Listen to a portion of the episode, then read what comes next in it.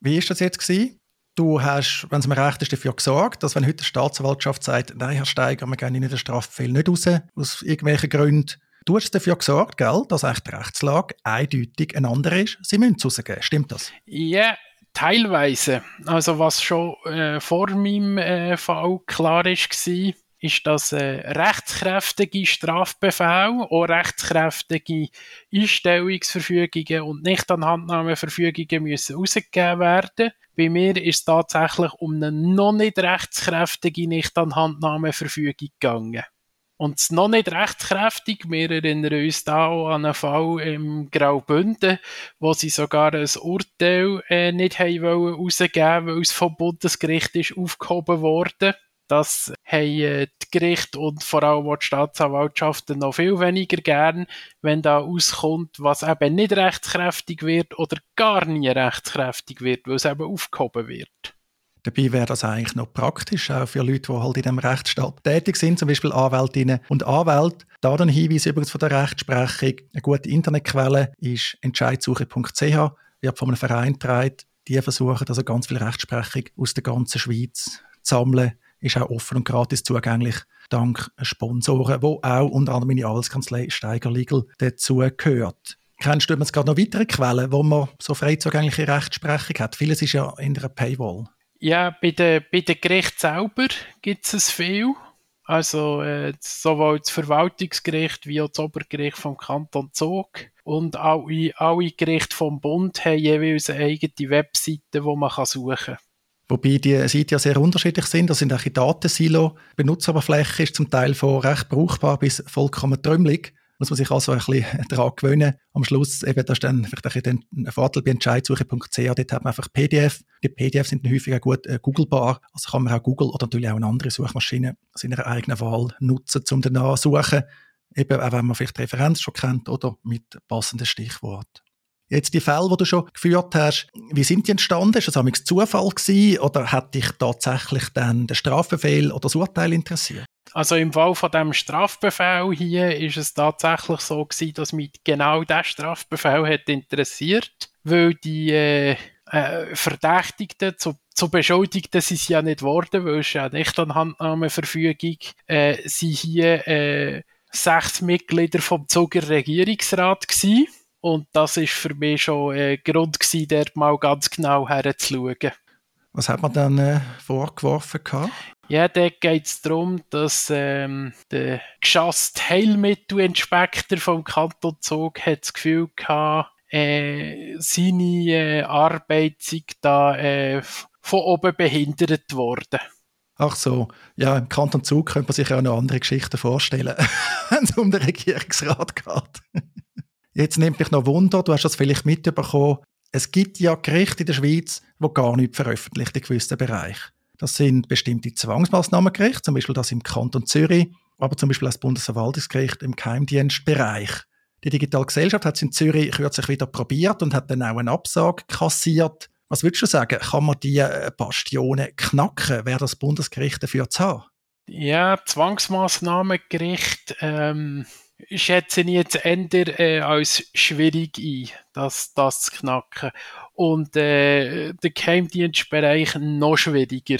Ich glaube, im Geheimdienst ja, ist es tatsächlich schwierig. Gibt es auch gesetzliche Grundlagen für Geheimhaltung, wobei das Bundesverwaltungsgericht das dann intern noch verstärkt hat, kurioserweise und ohne Not. Also man will wirklich nicht, dass etwas rausgeht. Kann man sich auch fragen, wieso. Was für mich als grosses Thema ist, ist immer der zeitliche Faktor. Also natürlich kann man einen aktuellen Entscheid über keine Überwachungsmaßnahmen nicht gerade rausgeben. Aber nachträglich müsste es eigentlich möglich sein, zumal das Bundesgericht das ja auch macht. Ja, das ist noch speziell, wenn einfach so ein Entscheid ans Bundesgericht weitergezogen wird. Die tun das äh, immer eigentlich veröffentlichen. Es ist meistens im Nachhinein, aber es, auch schon, es hat auch schon Umfälle gegeben am Bundesgericht, wo sie äh, das Urteil zu Zwangsmaßnahmen veröffentlicht haben, bevor die Zwangsmaßnahme ist vollstreckt wurde. Ja, da kenne ich auch mehr als ein Beispiel am Bundesgericht. Was da vielleicht noch spannend ist als Geschichte, vor Jahren habe ich in meinem Blog besteigerlegal.ch über einen Entscheid vom Zürcher Obergericht berichtet gehabt. Und kurz darauf läutet mir jemand an und sagt, ah, das kommt ihm sehr bekannt vor, das sei sein Fall, aber den Entscheid kennt er gar noch nicht. ist dann ein Mandat daraus geworden. Sehr interessant. Jetzt äh, hast du doch einiges können mitgeben bei der Justizöffentlichkeit. Eben, man kann die Termine sich organisieren, man kann zuschauen, man kann Urteile bestellen, ein Strafbefehl, Einstellungserfügungen. Man sollte die eigentlich überkommen. Vielleicht noch als letzter Punkt, das gibt es ja ab und zu auch, dass man sagt, ja, ja, man macht das schon zugänglich, aber nur vor Ort, abends, Dienstag, Nachmittag von zwei bis vier jeweils Strafbefehl oder das Urteil von den letzten vier Wochen. Ist jetzt ein fiktiv, aber kommt durchaus so vor in dieser Richtung. Kennst du das auch und kann man da etwas machen? Ja, das kenne ich auch. Ähm, das ist insbesondere, glaube ich, äh, ein Service für die Medien. Und wenn ich das richtig sehe, wird das aber vom Bundesgericht so nicht mehr akzeptiert. Ja, Medien. Vielleicht auch das noch, wenn man auch sonst über das Öffentlichkeitsprinzip zum Beispiel redet, im Allgemeinen, wo natürlich auch grundsätzlich gilt, oder das in fast allen Kantonen, beim Bund auch. Was mir damals ein bisschen auffällt, ist, dass man sehr stark zwischen Medienschaffenden und Bürgerinnen und Bürgern unterscheidet. Und da habe ich ein gewisse Fragezeichen. Es gibt ohne Zweifel ein paar sehr gute Gerichtsberichterstatterinnen. Ich meine, in der Deutschschweiz, Brigitte Hürlimann ist zu Recht eine Legende. Und ein paar andere sind wirklich sehr gut. Aber müssten nicht alle den gleichen Zugang haben zu diesen Urteilen? Ja, mir denkt so. Eigentlich müsste, was für die Medien gilt, einfach für alle gelten. Ja, da wärst du überhaupt ein Journalist. Also wenn du ja zum Beispiel über ein Urteil schreibst, dann hat es durchaus, sage ich mal, journalistische Qualität. Oder beim heutigen Journalismus ist es sogar besser. Ja, also das ist sehr unterschiedlich, äh, wie gut das Medien das behandeln. Häufig haben sie natürlich den Vorteil, dass sie mehr Zeit können investieren können. Aber es gibt auch gerade das Gegenteil, dass sie äh, schnell fünf Minuten reinhocken, der, der erste und der letzte Paragraph vom Urteil lesen und dann einen Artikel daraus machen, der mit dem, was passiert ist, wenig zu tun hat.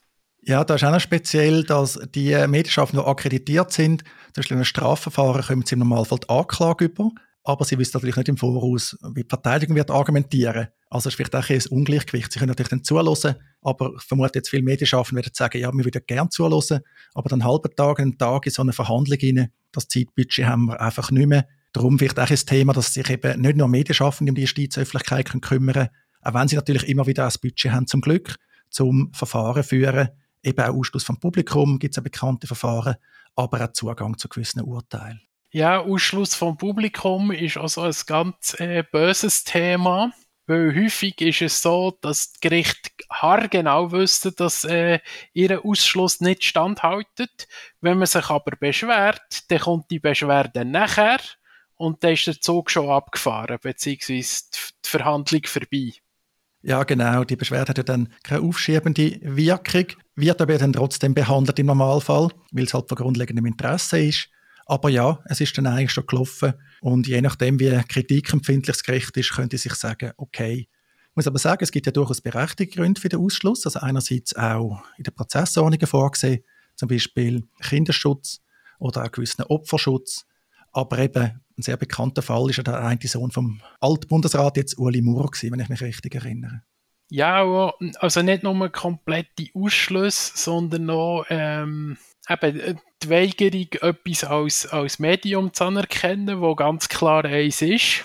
Gibt da so einen Fall vom äh, äh, Dori Bonin, der über einen Stocker-Prozess hat podcastet und eben nicht als Medium ist anerkannt worden. Genau, also er und der Kollege Gregor Münch haben da eine spektakuläre Podcast-Berichterstattung gemacht da aus dem Raiffeisen, äh, Vinzenz und so weiter Prozess, auch sonst dann auch äh, Gespräche mit Beteiligten und so weiter. Ja, und ich glaube, die sind zum Teil sogar ausgestellt worden, oder? Wenn ich das richtig im Kopf habe. Also wer den Podcast noch nicht kennt, sehr empfehlenswert. Ich auch noch die Show Notes, muss man unbedingt hören, wenn man strafrechtlich interessiert ist. Ja. Und eben dort, dort ist genau das Thema gewesen, ja, man kann sich schon beschweren, das ist aber im Zweifel sinnlos. Ja, und man hat vielleicht auch Besseres zu tun. Da muss man auch sagen, so Beschwerden kosten immer nicht nur persönliche Energie, kosten auch Zeit und Geld, wo man vielleicht sagt, ja, das kann ich besser einsetzen. Ja, das, das ist so, äh, leider. Aber wenn sich niemand beschwert, dann verbessert sich halt nichts. Besonders äh, spannend finde ich das immer, wenn man beim EDOP ist, wegen dem Öffentlichkeitsgesetz, wo einem dann, äh, die Vertreter vom EDOP geradeaus sagen, sie seien froh um jeden, der klagt.